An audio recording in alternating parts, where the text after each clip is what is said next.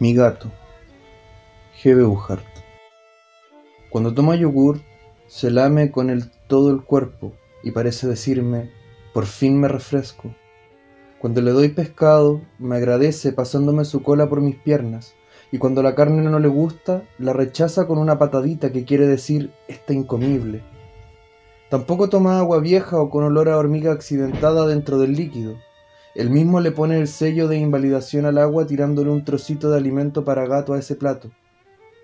Lame de una galletita el queso crema y yo sé si quiere mucho o poco. Si quiere mucho, lame la galletita cuidadosamente hasta el final, en pequeñas parcelas exhaustivas. Dirá, aprovechemos esta, que quién sabe si hay más. Algunas veces se acerca a la comida o a visitar a la señora de al lado, no de manera mecánica o habitual, sino como si se acordara de que olvidó algo. Eso se nota porque cambia el ritmo de la marcha, va corriendo y con decisión hacia sus objetivos. Si lo miro fijo, desvía la mirada en el mejor estilo humano de hacerse el oso. También se hace el oso porque se asusta cuando me bordeo los ojos con las manos ahuecadas. De la pelota también se asusta, porque los piques tienen un destino incierto. Debe pensar que la pelota está loca. Le gusta jugar con aritos de plástico. Se los tiro y los busca. Cuando los agarra, los afirma con la pata como diciendo, acá está. Prefiere unos aros a otros y es sensible al interés que yo ponga en ese juego. Cuando el juego ha sido bueno y satisfactorio, me devuelve el aro cerca de los pies, reforzando el aquí con la pata.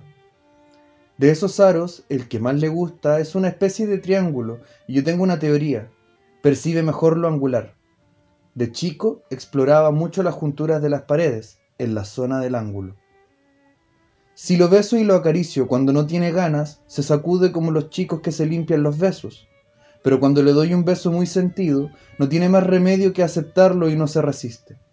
Tiene absoluto control sobre el efecto de sus uñas y dosifica sus arañazos. Si está un poco molesto, las saca apenas. Si la molestia va increciendo, no las saca todavía de plano.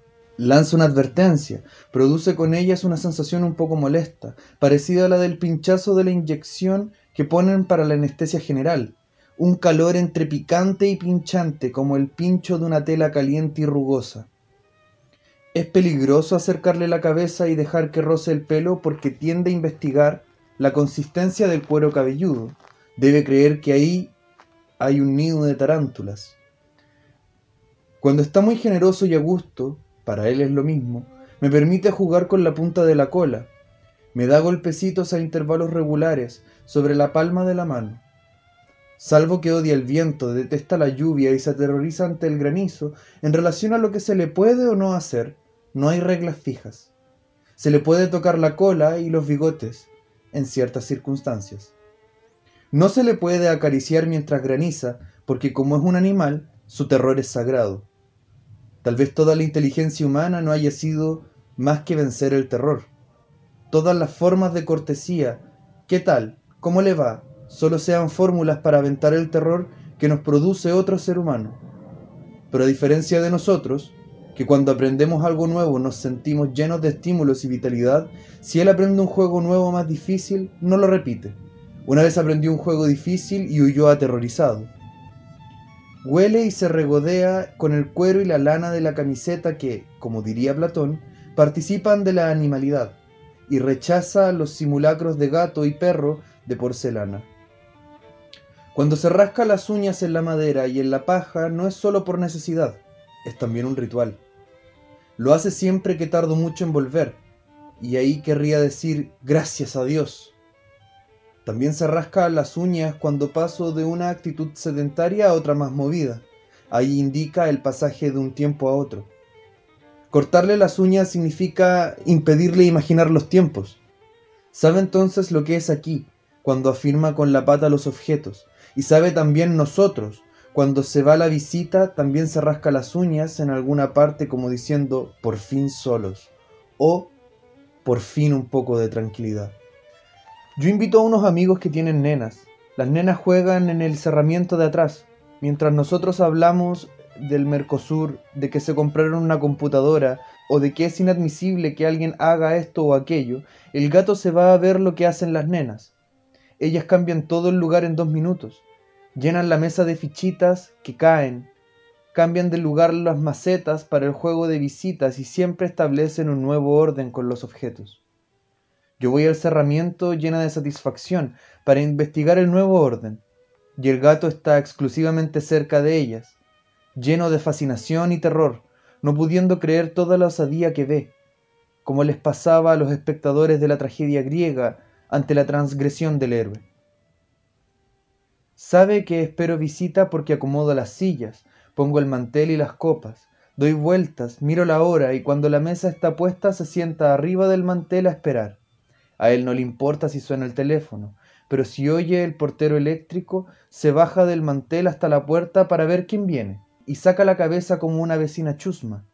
Sabe también cuándo termina la visita antes que yo, cuando se produce un silencio en la conversación, en ese estarse despidiendo, en ese me quedo un ratito más o me voy, el que ya está despierto y sentado cerca de la puerta como despidiéndose.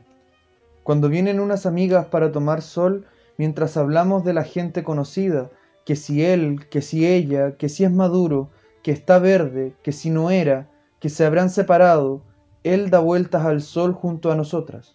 Toma sol y da vueltas para arriba y para abajo, como un pollo que se está rotizando. Mira a algunas personas con cara de pronóstico reservado. Seguía muchísimo con la mirada a una chica de la limpieza que era casi profesora de historia y ex monja. A ella se le caían todas las cosas a cada rato. Se apartaba y cantaba bajito, pero con una voz muy rara. Estaba como ajena y aparte. El gato la seguía de habitación en habitación, observando todo lo que hacía, y con las patas y la cabeza bien afirmadas al suelo y con el culo levantado. Quizá esperara algún hecho fascinante y novedoso de ella, o no lo dejaba tranquilo el modo de ella de moverse por la casa. De repente, Después del canto de la chica, inquietante en verdad, sentí un grito desgarrador y creí que ella estaba por morirse o algo así. A esa chica le podía pasar cualquier cosa. Y gritó porque sin que ella se diera cuenta, el gato se le había subido al hombro, como si fuera una lechuza. Porque él tiene relaciones distintas con las personas. Cuando viene Clara para hacer planillas, las despliega a todas en el suelo para ver simultáneamente distintos datos. Él nos asusta por dos cosas. Clara ostenta un dominio eficiente del espacio y coloca las planillas en un movimiento rasante sobre el suelo. No hace un revoleo al azar. Él se pone a prudente distancia para observar sus seguros movimientos y parece otro gato, un señorito tímido y educado. Eso sí, sin que ella se dé cuenta, le huele con prudencia los zapatos. Cuando el gato era chico, vino un exnovio con el que estábamos hablando amigablemente sobre la situación política se le acercó rápida y decididamente, como enfrentándolo, advirtiéndole sin agresión, aunque se puso de frente a él cara a cara. En esa advertencia le quería decir, el novio de ella ahora soy yo. Mi exnovio se rió del gesto y yo también. Nadie hizo ningún comentario porque se entendió todo. El hombre debe ser para él un animal más grande que lo alimenta, lo acompaña y lo abandona. Por eso se pasa la vida estudiando mis hábitos. Sabe por las bolsas si voy lejos, si voy cerca, y yo sé por él cuando estoy desasosegada e insegura. Doy vueltas por la casa, no encuentro lo que busco, no sé si salir o quedarme. Cuando doy muchas vueltas y él me ha seguido, finalmente me da una patadita que quiere decir, termina con tanta vuelta que me pones nervioso. Y a la noche, cuando me siento con un vaso de algo frente al televisor, él puede salir tranquilo al balcón, desde donde vuelve de tanto en tanto para controlar si todavía estoy ahí, si en el interín entra una persona que escapó a su control, cosa rara, mira con cara de decir, ¿cómo sucede esto sin mi presencia? Se pregunta por los arcanos, mejor dicho los investiga, adentro del armario, la valija de los plomeros, la rejilla por donde corre el agua y mi valija de viaje. Mi valija de viaje es Arcano y Fatum. ¿Qué hay más allá? ¿Qué hay más arriba? ¿Qué hay más abajo? Destapa la rejilla de la canaleta y mete la pata adentro. El ascensor es el arcano mayor y es el infierno. El movimiento y el golpe de las puertas producido por un gran viento previo a las lluvias es para él el anuncio del fin del mundo. El fin del mundo es el granizo y él no espera la salvación inventando un mundo nuevo, pobre, la espera escondido abajo de la cama. Tiene un maullido distinto para cada cosa, pero uno totalmente diferente para el extrañamiento metafísico. Es largo, quebrado, y mientras mira a su alrededor con cara de desconocimiento y asombro, como si fuera la primera vez que observa todo.